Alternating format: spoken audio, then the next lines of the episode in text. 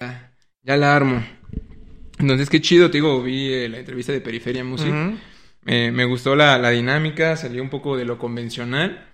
Se me hizo, este, esta, ch- esta chica, yo no la conocía, me imagino que debe ser ahí de- del medio de periferia, pero me, me gustó su rollo, me gustó este cómo manejó la entrevista, entonces, qué chido, qué chido que está. ¿Mande? Este, sí, porfa, ya para, para iniciar con esto. Y le digo, este, a mi hermana ve con, pues qué chido que sí se, se pudo armar de último momento, pero Sí, pues perdón. aquí andamos. Les prometo que no vuelve a pasar. No, no, no. Al contrario, muchas, muchas gracias por, por aceptar eh, caerle y ya nada más de un minuto. Ey, ey. Ok. Sí. Ok. Sí. Uno, dos, tres. Vamos a darle. Ey. Eh, esa es tu cámara, igual puedes ver a la cámara sin, sin pedos. Se rompe la- No, estoy bien. Muchas gracias.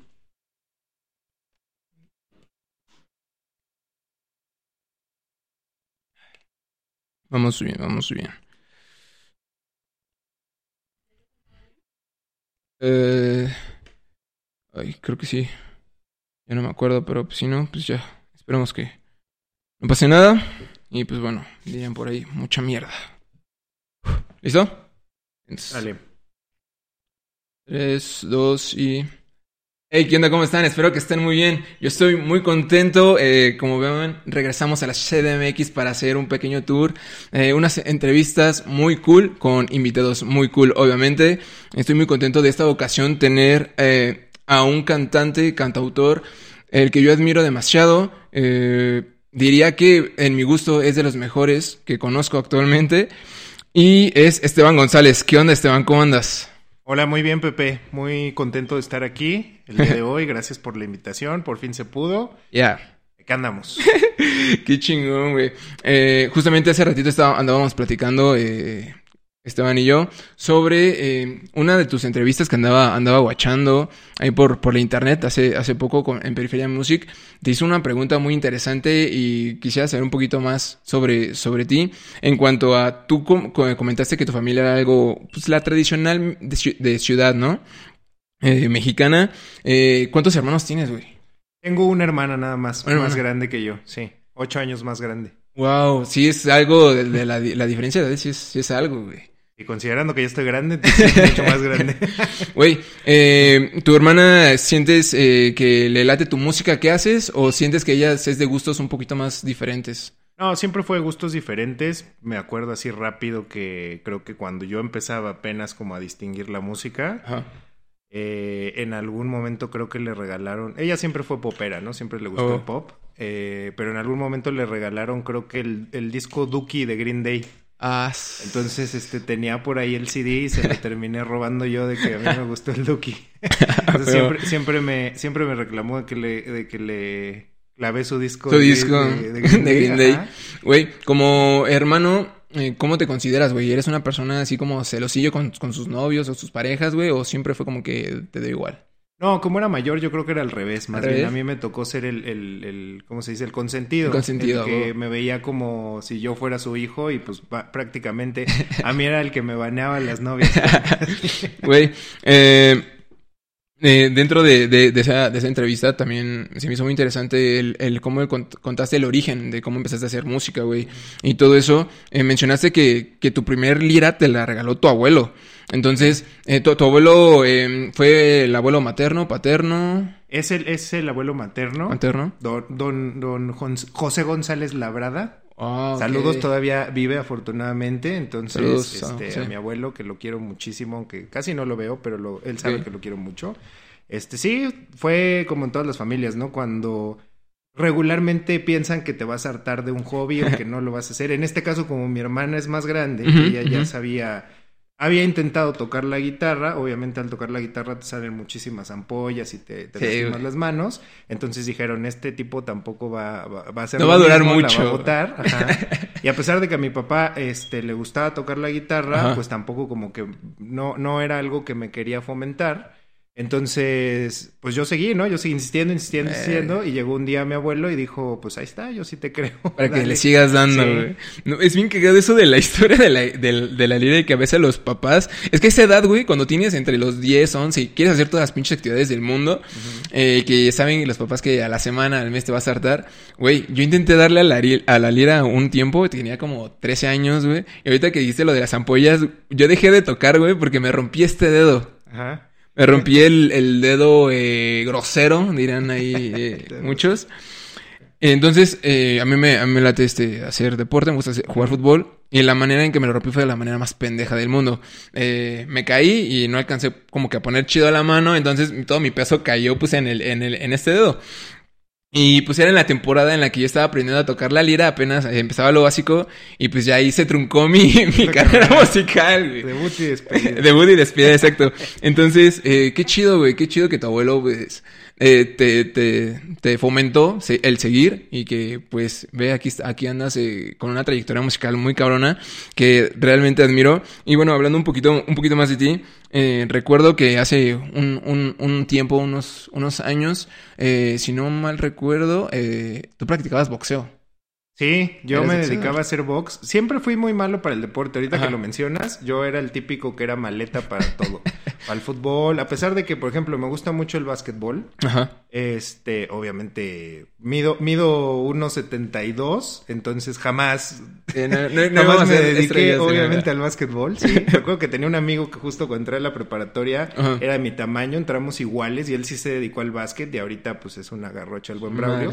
Entonces, este, yo nunca lo hice, entonces nunca Ajá. crecí y Ver. siempre fui maletísima para el, para el, para el deporte. Ajá. Entonces, conforme crecí, pues encontré la música, para la música sí le di y siempre me gustó el deporte de contacto, siempre, siempre, todo lo que fuera o artes marciales o, o golpear, o golpear algo. o golpear algo, siempre me gustó mucho. Entonces, cuando, cuando encontré el box, cuando Ajá. empecé a practicar box, me gustó muchísimo porque aparte de ser un deporte muy completo, pues obviamente te desquitas de todo lo que Sí, te pasa en la vida, ¿no? bien verga. Güey, sí, un tiempo me ¿Al- ¿Alguna vez te dieron en la madre chida en el, en el box? Sí, sí, siempre. ¿Sí? Yo puedo decir que de a lo mejor 22 peleas, este... Tu histórico. Sí, tal, tal vez en 15 siempre perdí y las otras solo no me pegaron, pero nunca gané. Está, está bien interesante, güey. Me imagino que cuando lo practicabas era con careta, ¿no? O era así de... Ah, con los no, la box- verdad sí me con- gustaba con hacerlo sin careta ¿Sin para, careta? para intentar este hacerlo de manera Sí, sentir los putazos reales, ¿no? Sí. Si va a hacer algo, va a hacerlo bien. Sí. A huevo, chinga. Eh, wow, güey, se me hizo muy interesante eso y bueno, ¿actualmente lo sigues practicando o lo dejaste? No, ya lo dejé, ya más bien me gusta hacer como ejercicio regular, como cosas normales. Que Ya no implique que te que golpeen. no, que no arriesgue mi vida. Más que nada porque ah, yo siempre usé lentes. Eh, tenía miopía y astigmatismo, entonces era un tema, ¿no? Porque siempre usé lentes de contacto, Ajá. entonces ese era un problema, porque para, para bucear pues te los tienes que quitar. Quitar. Entonces imagínate que ves todo borroso, entonces yo creo que tal vez esa era la razón por la cual yo siempre No, perdía, no, no, no encajaba chido los... no, y los aparte era medio extraño. Entonces, bueno, ya afortunadamente me pude operar y ya veo bastante bien, ya mi vista es perfecta, pero justo ya no quiero volverme a arriesgar para, para volverme a quedar ciego. De hecho, sí, no, no vamos a arri- arriesgar eso. Eh, también, eh, sabiendo un poco más de ti, cuando empezaste en, en la música, eh, me llegó el, el- el rumor por ahí. Tú empezaste a tocar en, en una banda, pero eras baterista. Sí, yo era baterista. Originalmente eras batería. baterista. Bueno, no empecé con la batería, empecé Ajá. como todo, a cantar, ¿no? Ajá, ajá. empecé a cantar con, una, con la guitarrita que me regaló mi abuelo. Ok, ok. Este, y después, cuando justo entré a la preparatoria, conocí unos amigos que ya me empezaron como a incitar al mundo de las bandas. Yo no tenía ni, ni idea de lo que era una banda. Verga. O sea, tú me decías que es una banda, pues yo no sabía, ¿no? Sí, tú siempre sabían- eras solo en tu lira, Sí, güey. ellos ya sabían que, que o sea, que, que, que te juntabas en tu casa, que ensayabas. Yo ni siquiera había ido a la casa de alguno de mis amigos. Era, era como un chavo medio raro.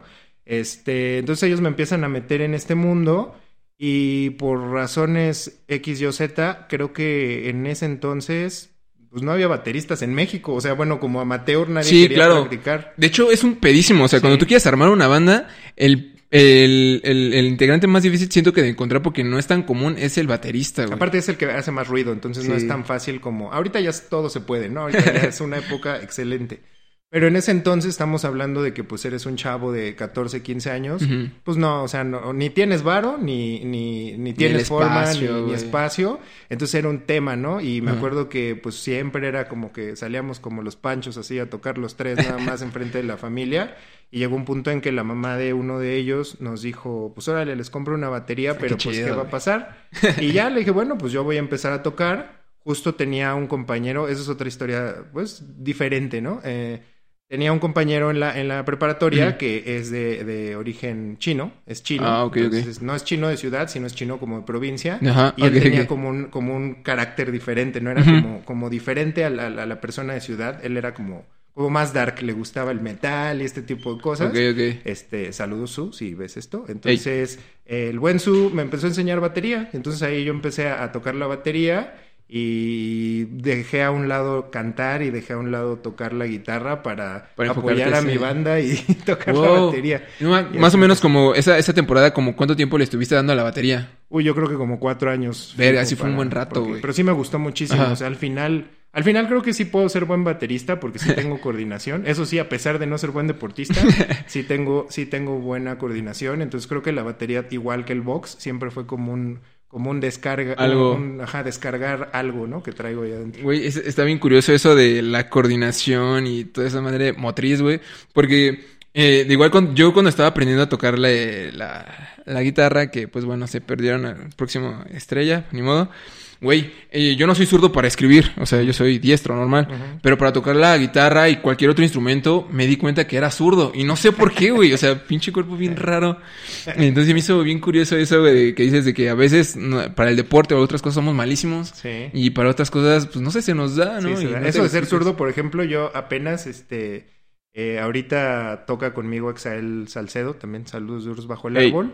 Este, él es zurdo, ¿no? Entonces, ahora en los ensayos, pues sí, obviamente me dio la curiosidad como de agarrar la guitarra. guitarra de otro lado. Ajá. Y otra vez volví a recordar como cuando empiezas a aprender ajá, te sientes todo torpe, ¿no? Que la Sí. mano ni siquiera se mueve, que es así como de intentas con tu cerebro mover los dedos.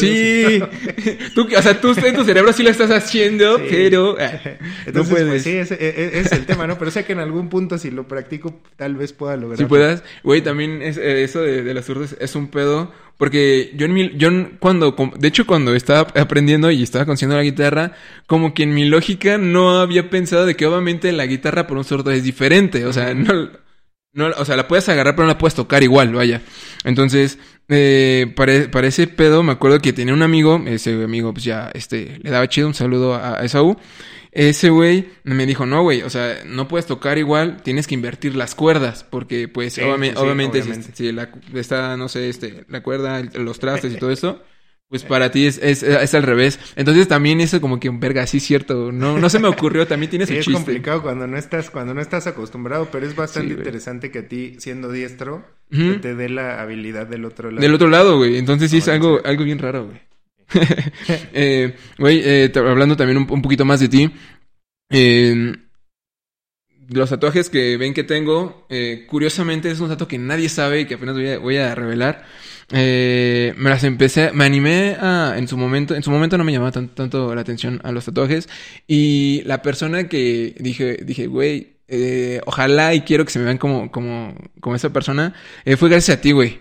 Eh, cuando te empecé a ver a tocar en vivo y en su momento empezaba Facebook, o sea, te estoy diciendo en 2013, 2014, yo recuerdo que pues tú tenías como tus tatuajes, pero no estaban eh, como tal, todavía como pintados rellenos de color, todavía no tenían.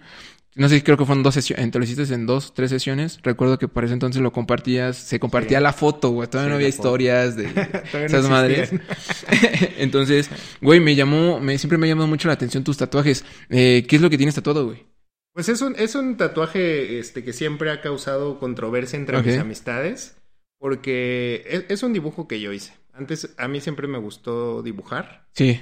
este, cómics en particular. Entonces, ah, en algún punto hice esto que es un ave fénix, ¿no? Entonces, yo lo dibujé y justo en todo este inter, porque justo todas las cosas como que se interconectan, Ajá. cuando empecé a tocar y esto, el, el, mismo amigo de la mamá que compró la batería, ¿Batería? un día me dijo, güey, si Ah. te quieres hacer un tatuaje, yo te lo voy a, yo te lo voy Te a lo picho. patrocinar, ¿no? Ah, huevo. Entonces, en ese entonces, como todo en esta vida, uno es inexperto y tú no sabes. En ese entonces no había redes sociales así como tal para decir, este, este güey en tal estudio es súper bueno. Sí, súper bueno y todo el No pedo. existía como tal YouTube para, para ver referencias y decir, no mames, el, el trazo debe ir así, así, así. sí, sí, sí. Y pues era literal de que así como cuando te vas a hacer un piercing, pues es así de a ver dónde hacen tatuajes. Güey, sí, ese está bien cabrón eso, güey. Cuando no tienes referencia de algo y es como que te echa la bendición y que este sea bueno, porque si no... va a No, y ni siquiera la bendición, ¿eh? O sea, era así de dónde hay un tatuaje. Entonces, este, antes yo vivía con mi mamá, entonces por casa de mi mamá Ajá. había un, un lugar así que abrieron su estudio chiquito de tatuajes.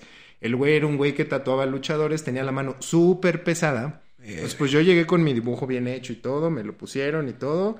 El chiste es de que, pues bueno, el trazo inicial fue una cosa este, brutal, que es este, pues el doble del- de la línea que debería de haber sido. Ay, la verga. Entonces, este, igual, cuando eres joven, todo se linkea, te digo, todas las historias se linkean. Lo peor que puedes hacer es exponer tu piel a ciertos climas, a ciertas cosas.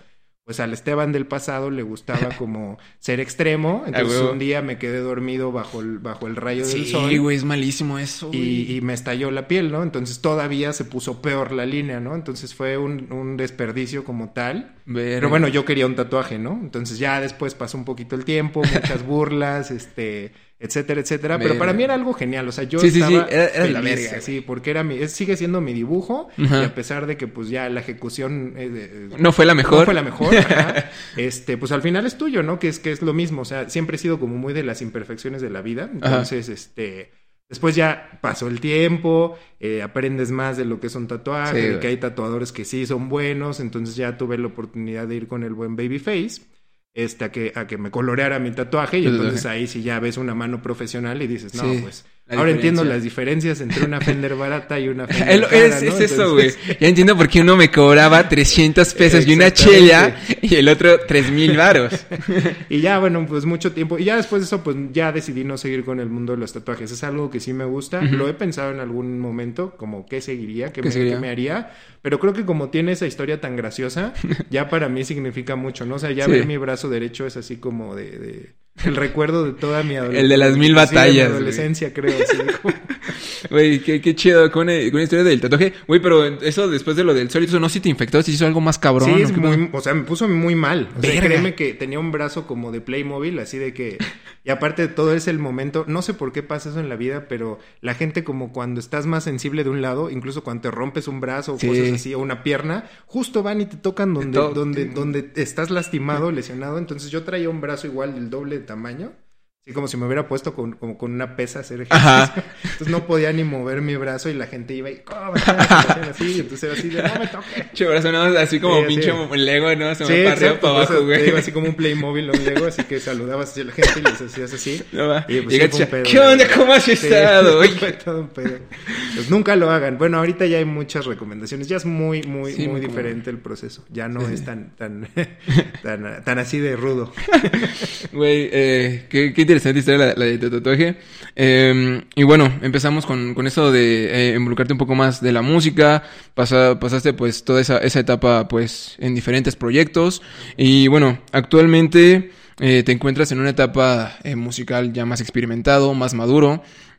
Y es muy interesante en todos estos podcasts que yo he hecho con, con, con diferentes músicos.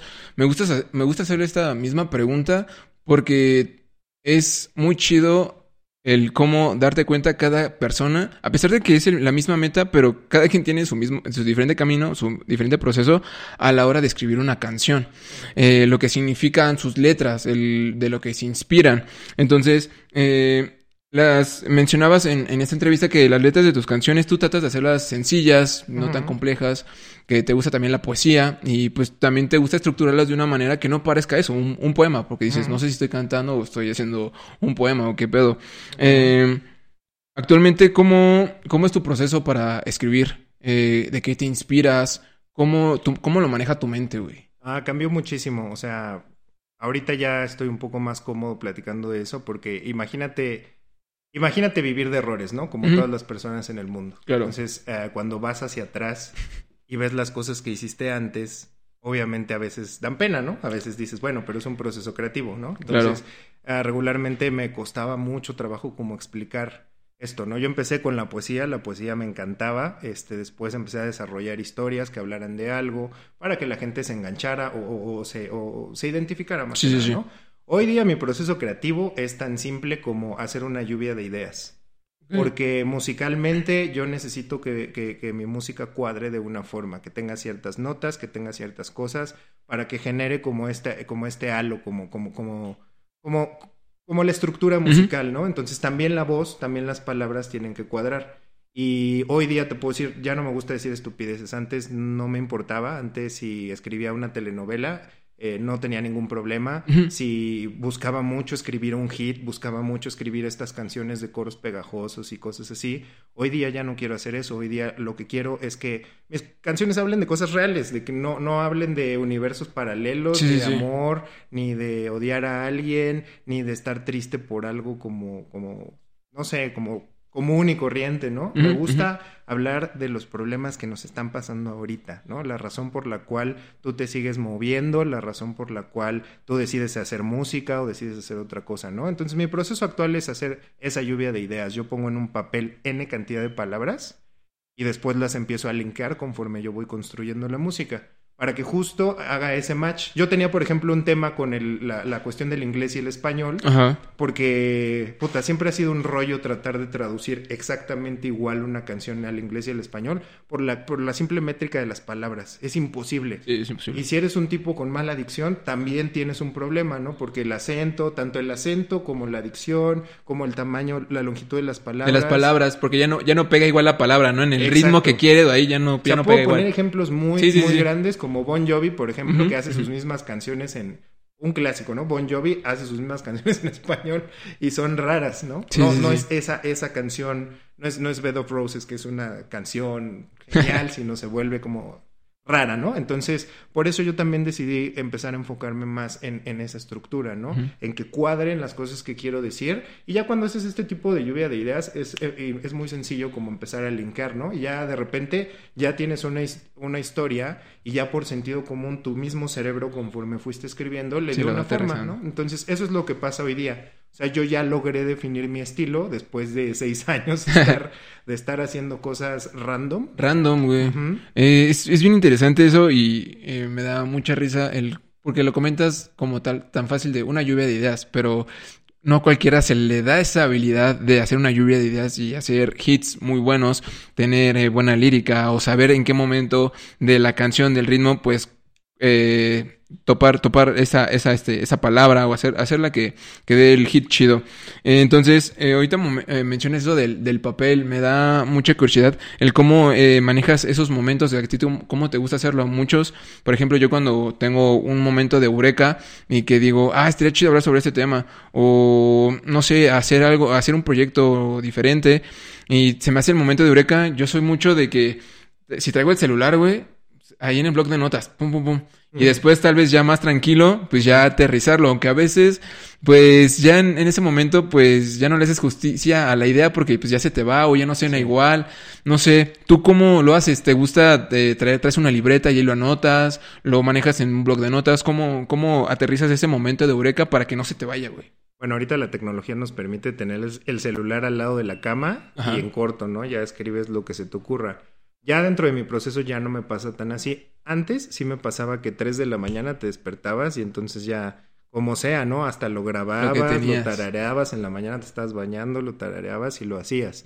Este, después ya no, después por el mismo proceso y cómo hago yo las cosas, también aprendí que me gusta eh, revisarlo muchas veces antes de solo ser un impulso. Entonces ahora prácticamente ya no hago nada de eso. Ya es literal cuando me quiero sentar a componer es porque mi cuerpo decide que tengo que componer entonces es, ah, generalmente tengo que estar como en un estado zen, así de que no me esté pasando nada, que no esté estresado, que no esté pensando en, estupideces. Entonces es cuando estoy tranquilo, es cuando tomo una guitarra y digo, ahorita vamos a hacer canciones. Y pasa, o sea, literal te sientas y de repente escupes 25 canciones. Ya obviamente de ahí de puras y decides que, claro, claro. que no. Pero ya ese es mi proceso. O sea, realmente ya no, ya no me llevo al límite de decir 3 de la mañana, levántate. Güey, rápido.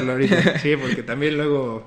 No, es, es, es, es que está, es- está, está chistoso eso y cómo esa experiencia, güey, se ha traducido a eso, de que ya inclusive tienes la habilidad o la capacidad de, de como dices, decir, eh, no sé, este día o este momento va a ser para escribir canciones, para inspirarme y tú ya lo dominas, o sea, ya no es como que... Eh, eh, ay, no se me, se me ocurre un ejemplo de algún superhéroe de que tenga un poder, güey, y que, por ejemplo, Goku con el ultra instinto, ¿sabes? De Y que ya lo domina y Ajá, ya exacto, ya lo hace cuando él quiere. ¿sabes? Y es cuando antes era como que el pinche ultra instinto ese güey andaba así súper normal y llegaba así en putiza y no, no lo esperaba, no sabía cuándo iba a pasar. Entonces, de cierta manera, eh, Es algo parecido. es, es una manera de traducirse de que pues dominas ese ultra instinto, güey, de que ya sabes cuando quieres escribir, güey, eh, pues ya lo haces. Entonces, siento que en, en eso se traduce pues la experiencia que ya llevas de todo esto que, que has hecho.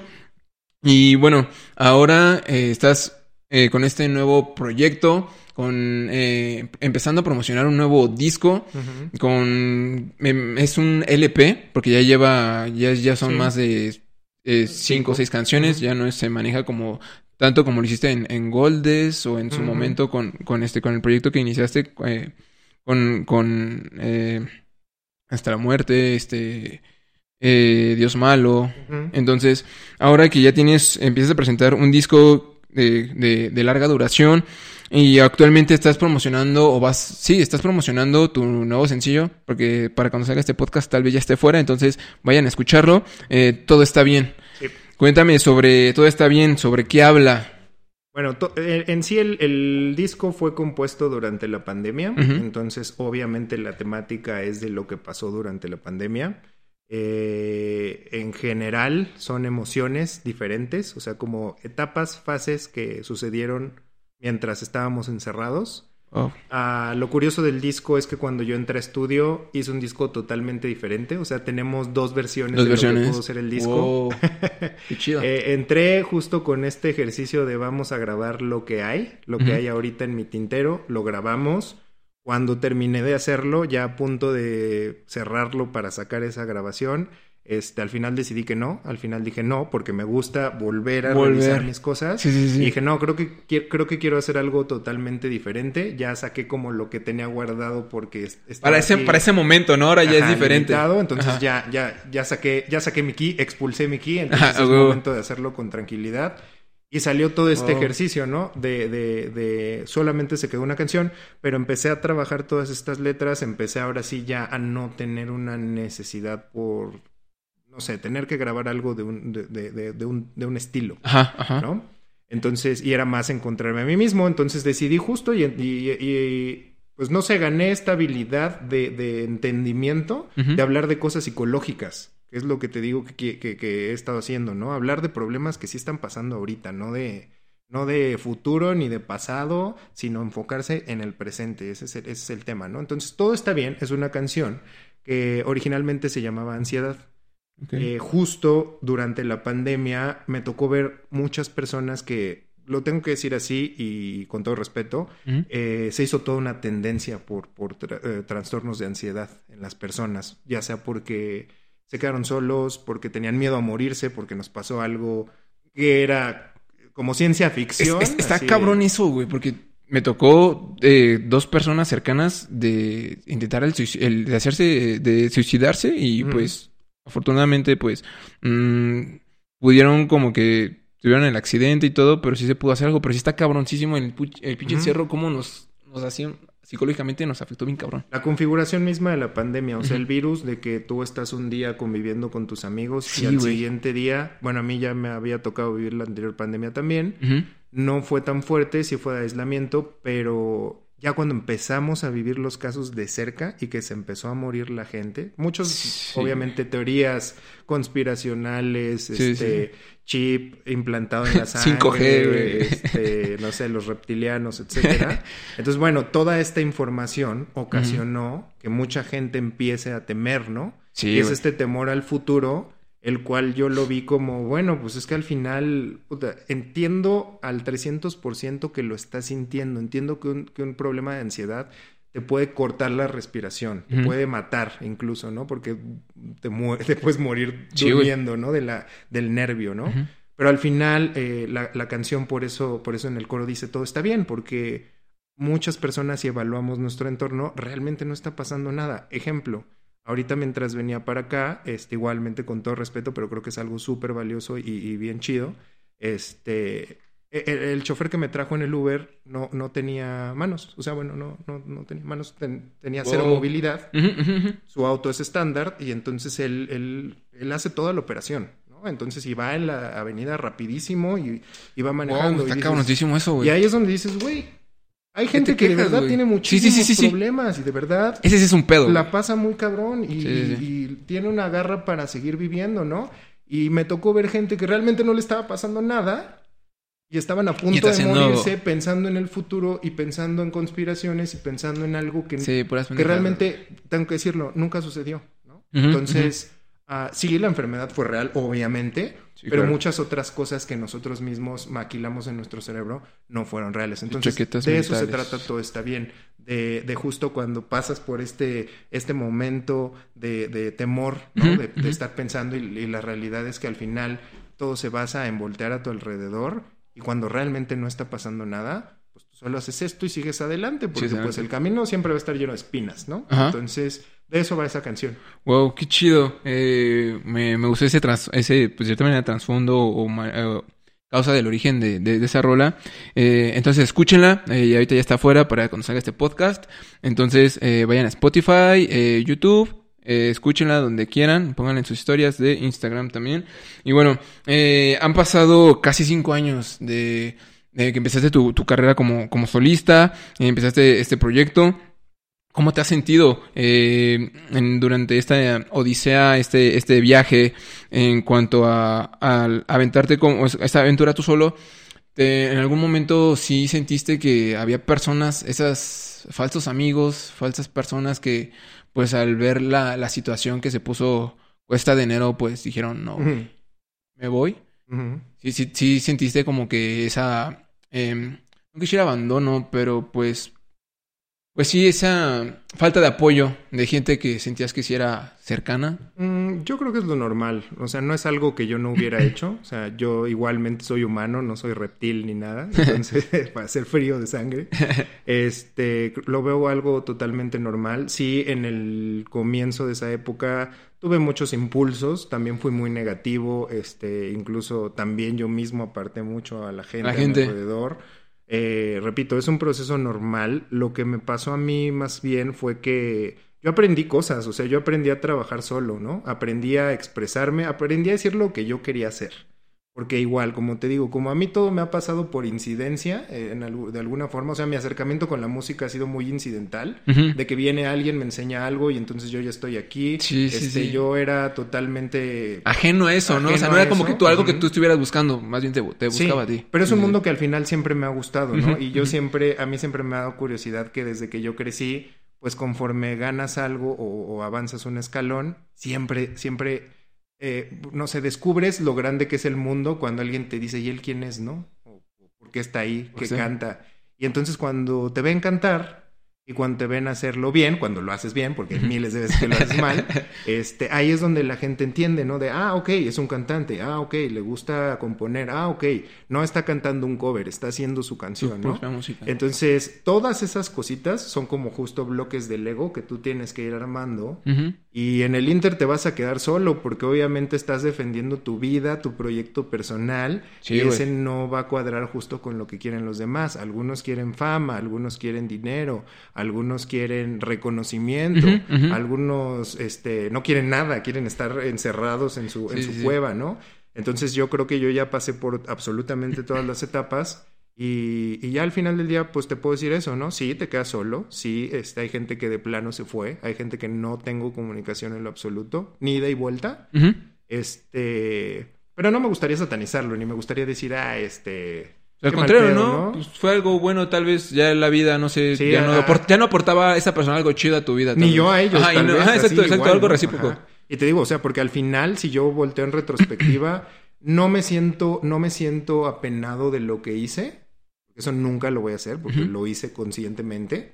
Pero, pero sí me hubiera gustado tener más herramientas para hacerlo mejor, ¿no? Para parar en el momento en el que debí de parar claro. y decir, esto no es lo que yo quiero hacer, o sea, est- esta no es la música que yo lo hago. Pero bueno, todo tiene que pasar para llegar a este ese resultado definitivo, donde ya uno está muy cómodo y ya subes tu música en las redes y lo puedo poner 150 veces y las 150 veces estoy muy contento del resultado, Sí, ¿no? Claro. Y llegas a un verdadero punto en donde ya el público mismo, a pesar de que antes fue un cambio, es normal el cambio. O sea, si tú estás acostumbrado a verme de una forma y yo de repente me volteo 180 grados, pues vas a decir ¿Qué- que onda pedo? este güey, ¿no? O Sí, sea, sí, sí, sí. ¿qué pedo? Este güey no era así. No era este así. era así, era así. era Sí, sí, así. sí, sí, sí. Obviamente todos se van a ir, ¿no? Pero cuando pasa el tiempo, la gente Ujú. entiende. Y entonces es, es a donde estamos ahorita. Ya pasó mucho tiempo, Ujú. ya hay otra nueva, otro nuevo producto. Y entonces cuando tú lo escuchas, ya ahora se conecta todo. Como Sí, sí, todo sí. Tu, tu caminito de cartas. Sí, lo dijeres de una mejor ¿no? manera. Ujú. Ajá. Entonces ya te digo, todas esas historias, pasado, cosas que, que pudieron ser, que no fueron amistades, no amistades, ya se vuelven ya desvanecidas en el, en el tiempo. Porque ahora Qué chido se- que lo veas así, güey. Neta que, que, que, que- qué chingón que, pues de cierta manera, eh, has crecido eh, como persona, como músico, y que de esta, ahora de esta eh, forma no, no lo platiques o lo compartas, pues como un aprendizaje, como cualquier persona que nos ha pasado a ti y a mí, Ujú. le hemos cagado, nos ha ido chido. Entonces, pues de también esas cagadas hemos aprendido y también de las cosas chingonas que hemos hecho también hemos aprendido. Entonces, qué, qué chido. Eh, y hablas un poco de, de las personas, ¿no? Que, que a veces andan ahí en redes sociales y, o que muchas veces pues, nosotros mismos sabemos la realidad de cómo son las cosas, ¿no? Muchas veces nos limitamos a ver lo que hay en un pinche teléfono y, y no sabemos más allá de, de lo que pasa por, por cada uno de nosotros. Güey, ¿cómo, cómo lidias eh, el hate de redes sociales, güey? ¿Cómo, si en algún momento te, te llegó a caer, fue, si eres una persona como que sí lees los comentarios o que sí te cala, ¿cómo? Al principio sí me, sí me enganchaba muchísimo Cabrón. porque pues estás haciendo todo tu esfuerzo. O sea, mm, la razón principal por la que yo me fui de la banda es porque no estaba cómodo. Fin. O sea, la estructura no, no era mi visión. Ujú. Y yo la cagué en no decir eso, no comunicarlo bien, porque yo me comunicaba con las patas, dirían aquí en, aquí en México, ¿no? O sea, yo tenía la, a pesar de ser cantante y compositor. Es que me la tienes, la que chingada, cagar, güey, para darte cuenta de muchas cosas. Entonces, también para ser consciente. Entonces, yo cometí ese error de no expresarme y no decir, no, esto no es lo que yo quiero, yo quiero esto, etcétera, etcétera, etcétera. Entonces, a- a- al final te metes tú en un, en un rollo como sin salida, ¿no? Pero justo, igual, tiene que pasar el tiempo para que las cosas se acomoden. Y, eh, y tú empiezas a construir. Entonces, cuando empiezas a construir y ves que la gente no lo valora, lo valora porque a ti te está costando un montón de Un chingo de trabajo. Y lo primero que te dicen es, ah, no mames, esto suena no sé qué, esto no sé qué, esto no sé qué, esto no sé qué. Pues es lo humano, lo normal. Sí, güey, lo es normal. que te das en tu madre y raspas la cara en Sí, el concreto, ¿no? Literal. Entonces lo que haces es reaccionar. Es lo que te digo, al principio yo era una persona demasiado reactiva de decir, ¿saben qué? Dan asco, háganse para allá, largo, no quiero saber nada, yo no soy esa persona. Si lo fui, me retracto, no quiero volver a ver a nadie A nadie. etcétera. Y después justo ya dejas que sane la herida, dejas que el tiempo pase, que la gente hable y aprendes otra vez a comunicarte. O sea, hoy día no digo que soy perfecto y que no hay cosas que me molestan, pero he aprendido algo que es muy importante, el, el respeto en general, ¿no?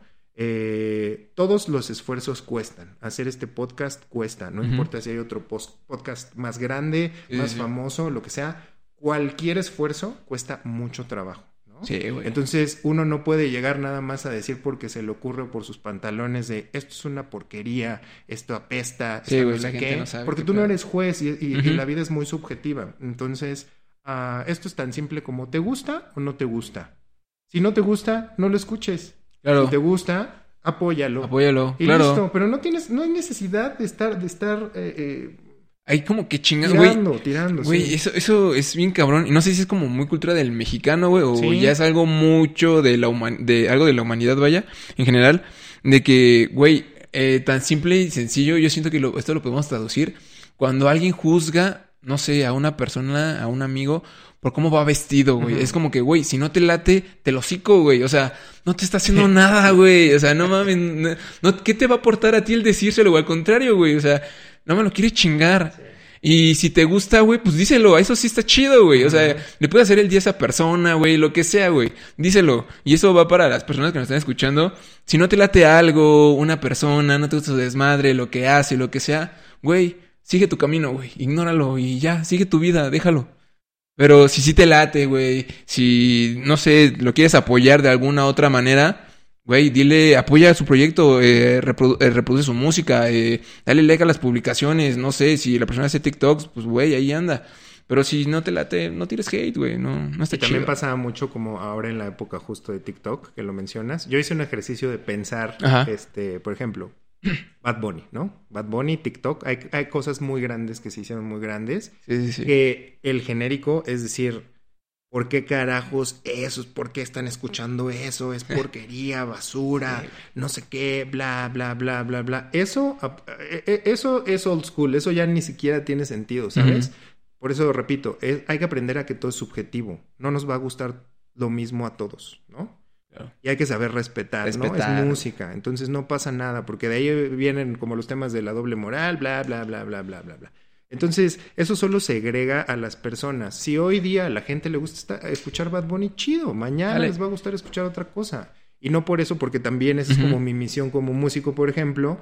Este, no, no quiere decir que porque él sea el, el que hoy está aquí, todos tengamos que hacer lo mismo. Sí, claro. ¿Sabes? Porque creo que eso es algo bien importante. Desafortunadamente, sí me atrevo a decir que solo pasa aquí en Latinoamérica. En otros países del mundo, porque conozco muchas personas de otros lados del mundo, no es tan, no es tan marcado. Marcado. Los latinos tenemos tanto calor en la sangre, le voy a llamar así, Ajá. que somos muy envidiosos. Y somos, sí. somos, este, no sabemos reconocer nuestros errores, me incluyo en ello, pero sí tenemos la capacidad. El mexicano es chingón para desviar, o sea, para volver a, a maquinarse, A maquinarse, y sí, y a sí, sí. Te reinventarse. sigo, te sigo. Nomás que somos flojos, ¿no? No lo sé, ahí sí no puedo hablar por, por, los, por los compañeros de Latinoamérica, eh, o bueno, de, de, de Sudamérica. De, ajá, de otros países. Pero, pero sí, el latino, por ende, trae la sangre caliente y, y somos criticones, flojos y también este envidiosos, ¿no? Envidiosos. Entonces, la neta es que sí, güey. hasta que no cambiemos ese chip, vamos a ver de verdad una, una diferencia chida, ¿no?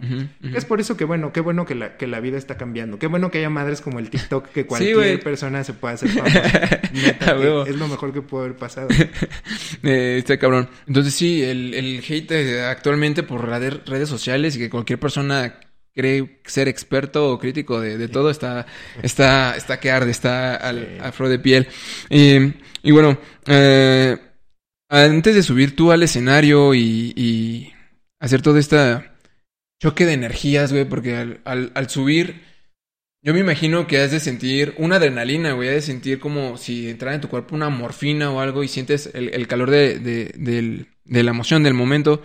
Eh, ¿Tienes algún rito, alguna cábala, güey, antes de subir y empezar a hacer música? No, no como tal un ritual o algo así. No, no trato de hacer esos ejercicios. Creo que yo soy de los que entre más lo piensas, peor te va. Peor te va, güey. más nervioso. sí. Ajá, no, solo trato de, solo trato de ir con el, con el momento, ¿no? Ajá, ajá. Porque es, creo que eso es lo que me da, me, me da a mí la tranquilidad de que todo, de que todo salga bien, porque por mi experiencia, sea, digo, para la gente que no me conoce, al menos he tenido la oportunidad de tocar en, en pues sí, voy a decir que todos los foros de la Ciudad de México. Entonces, grandes y pequeños, todos. Entonces, este, sí es una diferencia brutal, ¿no? Hay, hay lugares como el Auditorio Nacional imponen, lugares como el Palacio de los Deportes imponen, el Foro Sol impone. Güey, está Eh, cabrón. Pero al final, si lo piensas, Sí. cuando tienes todo el público ahí, porque no es como que Esteban Gómez González haya abierto, eh, haya tocado y llenado el auditorio, sino más bien pues fue abriéndole En- a en- grupos. en un conjunto, así. ajá, en Pero conjunto. ya cuando tú ves el, el- el recinto lleno, créanme que ni siquiera te das cuenta si hay una persona o diez mil, porque hay tantos que se vuelve toda Sí. una masa de un solo color. Verga, güey, sí, exacto. Eso siempre me ha dado curiosidad. Eh, ahorita con, con esto de, lo- de los festivales que están regresando y hay, hay, hay shows este, de, una, de una sola banda, eh, ¿cómo, ¿cómo se reparte esa energía eh, en una persona, tú que tienes la experiencia que te has subido a un escenario? Eh, ¿Cómo la haces, güey? Eh, como dices, ¿te enfocas en una sola persona durante el evento o ya cuando es muy masivo el pedo, ya solamente es como ves hasta el horizonte y tú estás tocando y como que las cosas se vayan fluyendo o si tratas como que tú de manejar una dinámica de, ok, estoy para acá, ahora para acá y ahora para allá? ¿Cómo ¿Cómo, ¿Cómo lo haces, güey? Cuando es masivo no ves a nadie. Así, A nadie. te- necesitas ser un vato que se suba ahí como en el andamio y que te esté diciendo, oye, ¿cómo que? ey, ey". los que están hasta adelante siempre están así como aplastados. Sí, güey. "Ah", sufriendo más que disfrutando con, con una manta o algo así. Ajá. Más bien, el reto, créanlo o no, es en los lugares más pequeños. Cuando son lugares pequeños. Más íntimo. O sea, ahí sí es un reto, porque ahí sí ves a la persona enfrente y uno que cuando, o sea, cuando eres músico como yo, empiezas desde cero y tienes que tocar en donde sea, ¿no? Entonces, y cuando quieres hacer música original, todavía es peor porque le Claro. subes otro nivel de dificultad. Entonces llegas a lugares donde la gente te va a gritar cosas, ¿no? Yo en, al principio, por ejemplo, eh, me iba a la línea de confort o a la zona de confort de decir, tengo voz grave, voy a cantar grave para no desafinar. Entonces siempre cantaba así. Y lo primero que me decían era, es Bumburi, quiere cantar como Bumburi, otro Bumburi. Sí, sí, y, pero eso y están jode y jode y jode. Entonces imagínate, esa presión. Sí, sí, Entonces, está cabrón. Llega un punto en que te tienes que desconectar, te tienes que concentrar en lo que estás haciendo, ¿no? Porque a mí lo que me pasaba, justo por ser amateur, por no tener una, una pues, dinámica de hacer las cosas, este, me dejaba llevar. Me dejaba llevar y terminaba siempre mal. Entonces, eh, lo, que, lo que se tiene que hacer es, eh, lo que pasa realmente al final del día es que no, no te enfocas en alguien, no te enfocas en alguien en específico. Estás tocando y creo que estás más enfocado en, en- en tu instrumento, instrumento. o en este caso si cantas, en tu voz. Y eso es lo que te da, y entonces ahí empiezas ya a, a desconectarte de lo que hay. Y cuando te llevas bien con tus compañeros en una banda, o sea, cuando sí tienes estos ensayos previos Sí, mágicos, güey, güey, cuando donde sí chido. conectas y donde hay un momento de la canción, Ajá. Ahí ya e- eso se refleja inmediatamente en el escenario, ¿no? Entonces, por eso muchachos, hay que buscar siempre que su banda sí esté conviviendo bien con ustedes. Sí, güey, que sí conecten y que, pues, que se, se dé esa... Porque sí se refleja muy cabrón en el escenario Sí, cuando eh, la banda pues está en cierta armonía, el, el vestidor anda bien, sí exacto. dirían ahí en, en el fútbol. Entonces, qué chido, güey, qué chido que ahorita pues ya hayas encontrado o estés encontrando pues ese estilo, esa armonía en tu música, porque se ve reflejado, se ve reflejado en el, en el sencillo que, que este más reciente, antes de, de todo está bien, perdón, en, en Uzda, en lo que estás tocando. Entonces, eh, sigue así, güey. Neta que estás, estás logrando algo, algo muy cabrón. Y también marcando un estilo propio, güey. Que eso siento que el nivel de dificultad es aún más cabrón. Porque no estás tocando lo que está saliendo en todas las bandas. Y justamente venían practicando eso con, con eh, mi representante. Que es, veníamos escuchando y no sabes diferenciar eh, porque es mucho sintetizador. Hay mucho eh, sonido igual. Entonces, el, el lanzarte a una escena y tratar de ser diferente, proponer algo diferente, neta que sí es algo que se respeta, güey, y no mames, qué chingón que lo estás haciendo, güey, estás proponiendo algo nuevo en la escena en México, güey. Gracias. Sí, pues se hace lo que se puede. Como referencia, pues yo siempre, no sé, ah, hay bandas que tienen un sello. Los Red Hot Chili Peppers, por ejemplo, la voz, sí, sí. la voz de Anthony Kiddis es la voz de Anthony Kiddis, ¿no? Yo tenía mucho pedo con mi voz porque decía, no hay forma de hacerla diferente, ¿no? Entonces, mames. para mí era una No. némesis. No, para mí es todo diferente. Sí. Para mí lo que te diferencia todo es tu voz. Exacto. Es, es lo más, eres Entonces, lo más es cabrón, esas cosas que te tienes que adaptar y te tienes que querer a ti mismo. Es, mi voz, entonces tengo que sacarle el provecho. Y es que es eso, güey. Tú conoces algo, tú para, tú dices, para ti, y luego muchos dices, no, es que está ojete o no está chido. Pero realmente para otras personas dicen, no mames. Lo que a ti te caga, para nosotros es, Sí, no sí, mames, es que es, es lo más chingón, güey. Entonces es muy cagado eso, güey. Somos Entonces, pues más bien ya pasó eso, que yo, yo ya me trepé. Eso se logra como ya, a que, pues eso, queriendo tu instrumento, ¿no? Entonces ahí yo ya me quité esa carga de encima de puta, voy a sonar así o ya e- este, este tonito de voz, sino más bien lo adapté y dije, ahora chido, voy a hacer la versión de la música que a mí me gusta hacer late, con mi, con mi forma, ¿no? No, Entonces, es que chido, güey. Y no mames, neta que qué cagado, güey. Para mí, y estoy seguro porque para los demás que nos están escuchando y, y que nos late tu música, tu mayor característica que te diferencia, güey, aparte de tu sonido, tu género de música, es, es la voz, güey. Entonces, qué chido y que estés dominando, pues hayas encontrado ese, ese equilibrio en, en- en la voz que está muy, muy, muy cabrona, sigue así. Y eh, bueno, para cerrar este podcast, cuéntanos, eh, te voy a hacer una, una pregunta algo random. ¿Qué ha sido lo más curioso, güey? Lo más cabrón que algún fan te haya regalado, güey. En alguna presentación o en alguna firma. híjole. Que tú recuerdes que das wow. Pues han sido muchas cosas, la verdad. Random hay muchas, hay, hay, o sea, cada cabeza es un mundo. Ajá. Ah, Yo creo que son los objetos personales. Y voy a decir solo objetos personales porque hay cosas neta muy random que tú Ajá. ni siquiera, o sea, dices, ¿qué pedo con esto, güey? Pero es justo lo que dices para eh, el, el oro de algunos es la basura de, De otros, otros. y viceversa. Sí, sí, sí. Ajá, entonces hay veces así que literal, no sé, o sea, te regalan medio panqué, por así decirlo, así, de, toma. Toma. Ajá, y tú, y tú a veces piensas que es como ¿Qué- burla o algo Ajá, así, ¿qué pedo? y realmente no es burla, güey, o sea, sí te están como, o sea, para ellos sí significa Sí, algo, exacto, güey, ¿no? exacto, exacto. Eso sí, o sea, ha habido cosas muy random, así desde que, pues, no sé, mira, es que esta es la playera que usó mi hijo en tal lado y tú así, sí, pero... ¿Qué, qué voy a ¿dónde hacer yo a con poner? esto? ¿Qué voy a hacer? Sí. Sí, ¿no? Entonces es así de, ok, pues gracias, pero pues gracias. gracias, pero no gracias. Sí, entonces siempre, siempre, siempre hay elementos random en esto, pero yo creo que sí, lo, lo más raro es eso, te digo, artículos personales, que son así como mi playera, mi short, mi, no sé, cosas así como que, bueno, ¿y qué voy a hacer yo con esto? Con esto. ¿No? Así. Wow. Eh, cuando salga este podcast, lo más seguro es de que ya haya sido el evento de Catepec. Entonces vamos a decir que nos fue muy chingón. Esteban Todo estuvo muy cabrón. Bien, todo salió bien. Todo bien. Próximas fechas, amigo. Este, ahora sí vamos a intentar agendar la fecha en Toluca. Digo intentar porque con, con la situación del COVID hemos tenido que regresar y regresar por toda la gente del staff que ha enfermado.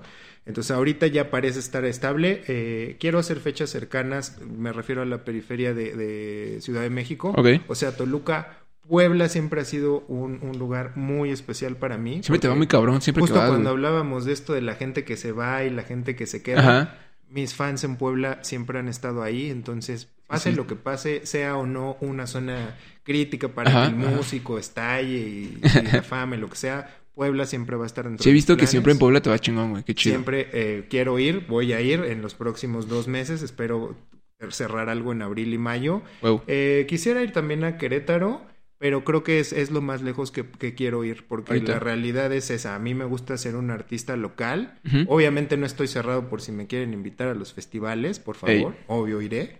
Pero sí este, quiero concentrarme en, en, en, en- en Local. jugar local, exacto. A huevo, porque qué yo quiero chido. ser conocido. Quiero primero que me terminen de conocer en mi ciudad antes de salir a otros lados. Qué chido. Eh, por último, redes sociales, ¿dónde te podemos escuchar? Tu música, ¿dónde te podemos ver? Esto es muy sencillo. Ponen mi nombre completo en el buscador de internet. Créanlo, ¿no? Se van a dar cuenta que sí. Esteban Gómez González. Esteban va con B de bueno. Gómez y González van con Z. Ambas de Gómez y González. Eh, eso los va a llevar. El primer resultado es: va a salir mi foto, van a salir mis redes sociales y ahí ustedes pueden entrar automáticamente a toda mi música. Este, los invito a que la escuchen. Es muy sencillo, por eso les digo: está ahí en internet a un solo clic y les va a gustar, yo lo sé. Eh, qué chido, muchas gracias por haberle caído, eh, Esteban. Neta que para mí es un placer. Eh, es- eres eh, mi artista favorito, entonces ahora sí me voy a fanear en estos últimos minutos del podcast. Sigue así, güey. Tu proyecto va muy cabrón. Eh, de nuevo, gracias por haberle caído al podcast. Espero que la fecha de Toluca pronto se cierre y las demás también. Eh, y por último, antes de despedirnos, eh, recuerden que hay t-shirts cool. Por si quieren, ahí envíen DM. Aquí hay. Eh, hay de este color ya está agotado, entonces hay de color rosa, hay de color también melón. Eh, Esteban, ¿algo más que nos quieras compartir antes de acabar? Ah, primero que nada, agradecerte el espacio, Pepe, y invitar a todas las personas que ya me siguen en las redes a que también sigan este espacio. Eh, Es- Hay que apoyar, hay, hay- hay que apoyarnos, aunque sea virtualmente. Oh. Y es contenido saludable, ya, ya, ya verán. Entonces síganlo y nada, muchísimas gracias. Gracias, Esteban. Nos vemos a la próxima y bye. Listo. Güey, ¿qué te ofrezco? ¿Todavía tiene chela? Aquí ya. Vientos. Muchas gracias, amigos. No, ¿de qué? Fue muy padre. Qué bueno que te la pasaste bien, güey. Muchas gracias, muchas gracias. No, ¿de qué? Sí, muy bien y muchas felicidades, lo hacen muy bien. Gracias, gracias. Sí, la verdad es está muy bien hecho y me da gusto que ojalá y pues en lo que los pueda ayudar también. Da igualmente. gusto para que crezca su canal y, y- Igualmente el Vamos, espacio está abierto gracias. en lo que si quieres promocionar algo, sale algo Ujú. y estamos. Adelante, por favor. Y este por eso ahorita estamos intentando igual que, o sea, como hacer un management también diferente. Igual con Rich, por ejemplo, o sea, pesar de que, pues, digamos, sí se tienen los contactos y así, sí queremos, sí queremos que sea distinto, o sea, que neta no sea lo mismo de siempre. De... ¿Cómo dice con Rich? ¿Es tu compa o No, cómo, no, cómo- así cómo Rich? Rich, Rich yo lo considero como, como mi golpe de suerte porque yo ya estaba así ya harto, o sea, neta yo ya estaba en un momento que literal así si tú me hablabas, o sea, si me hubieras escrito en esa época, yo literal te hubiera mandado la chingada. Así, Así, no me interesa, así No me hasta interesa. te hubiera contestado así, literal. y entonces un día justo, ahorita que dijeron que va a venir Vidauri, entonces un día justo a Rich se le ocurrió hacer un evento conmigo y con Vidauri. Ah, ok. Entonces me dijo, oye, este, pues es que quiero hacer un evento, no quieres tocar, este, lo voy a hacer aquí en Coyoacán, no sé qué. Yo igual dije, este güey, ¿qué? No, así dije otra vez, y así de, no, esto Ah, no puede ser. ¿no?". Y este me dijo, ándale, dame una oportunidad, no sé qué. Y primero así nada más como que le dije, ajá, sí, ajá, yo pensé que no me iba a hablar. Pero después ya me habló por teléfono, o sea, como que habló conmigo de otras cosas. Y me cayó bien, así dije, ah, este güey es, buen chi- es Pues, chido, es buen pedo, ¿no? ya este, me dijo, ven, vamos a platicar y comemos y vemos todo.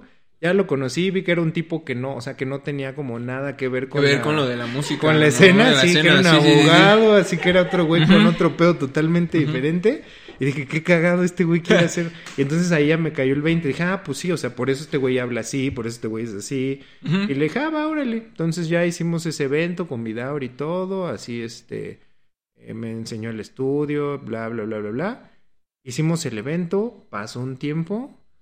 Y ya después así como que me volví a buscar, me volví a buscar. Así, no, ya hay que hacer esto, hay que hacer esto, hay que hacer esto, no sé qué. A ver, ven al estudio y grabamos una canción. Y otra vez me aplicó lo mismo. No, vamos a hacer una reversión de Estatua Roja. Y así de, ok. Y ya fui todo y le dije, güey, y me dice, no, es que yo en serio quiero trabajar contigo. Y le dije, bueno, güey, pero si quieres trabajar conmigo, pues entonces vamos a hacer un disco. Sí, mejor algo ya. ajá, o sea, ya de ahí empezamos a trabajar y, y nos empezamos a comunicar chido. Y es lo que les decía hace rato. O sea, ha, si- ha sido muy como, como así, porque pues es un güey que no, o sea, no, no sabe sí, nada, sí. ¿no? O sea, sí ha gestionado proyectos y así por, por lo que él hace. Pero, música, o sea, en la música sí nunca le ha tocado como verlo de lleno y empezarse a mover. Entonces ahí yo he ido como, como haciendo el coaching de, güey, no, eso no se hace así, güey, eso se hace así. Güey, es que hicimos esto, no, güey, eso no se hace así. Ajá. Sí, pues se van apoyando, ¿no? Ajá. A uno al otro, qué chido. Ajá, y por eso ya... Sí, y al final ya por eso le dije, güey, pues hazte mi manager. O sea, así Sí, de, güey, pues hazte mi manager, haz de cuenta que somos nuevos, así totalmente. Y pero vamos a intentar hacerlo diferente. O sea, que no sea la misma cantaleta de siempre, de que es que estos artistas son de aquí, Sí, de aquí, y somos así, y entonces somos hermanos de no sé quién, y... Sí, respetó tu idea, güey, que tú querías hacer. Entonces, qué chido, güey. Sí, y pues más que nada porque Entonces- yo sí, o sea, a, a pesar de que lo que digo, ¿no? Que ya aprendí todo eso, sí, este, o sea, mi relación con muchas personas ya es nula. O Sí. sea, literal, nula. Y este, y sí tengo yo muchos conflictos como para entrar a cosas, porque pues todos, todos los administra una sola persona. Entonces, esa persona no quiere que yo entre, entonces no voy a entrar. Sí, sí. Entonces también le dije a Rich eso, ¿no? Le dije, o sea, sé consciente de que va a ser un pedito. de que no va a ser, o sea, de que esto no va a ser "Ah, fácil. Este güey ya esto". lo conocen aquí, entonces ya le va a hablar a su Ajá. amigo y entonces ya vamos pedo, a entrar y yo voy a ser un manager. Al contrario, güey, todas las puertas a las que tú vayas te las van a cerrar.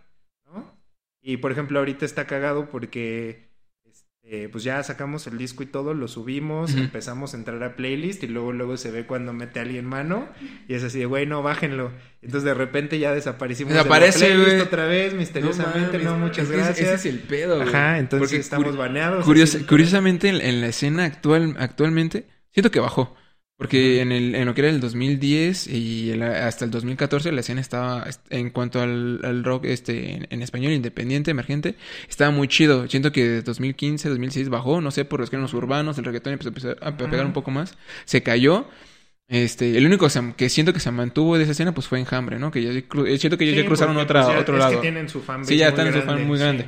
Y desde mi punto de vista, ¿no? Este, Comisario Pantera, Odiseo, este, los románticos Zacatecas, pues bajaron. Y es que, como dices, como lo manejaba la misma persona, porque donde tocaba Odiseo le abría Comisario, donde tocaba Comisario le había, no sé, le abría Enjambre. Entonces, pues quieras o no, la escena se hizo como un, mon- ajá, como un monopolio. Entonces, sí me imagino que sí está cabrón. Percibes, o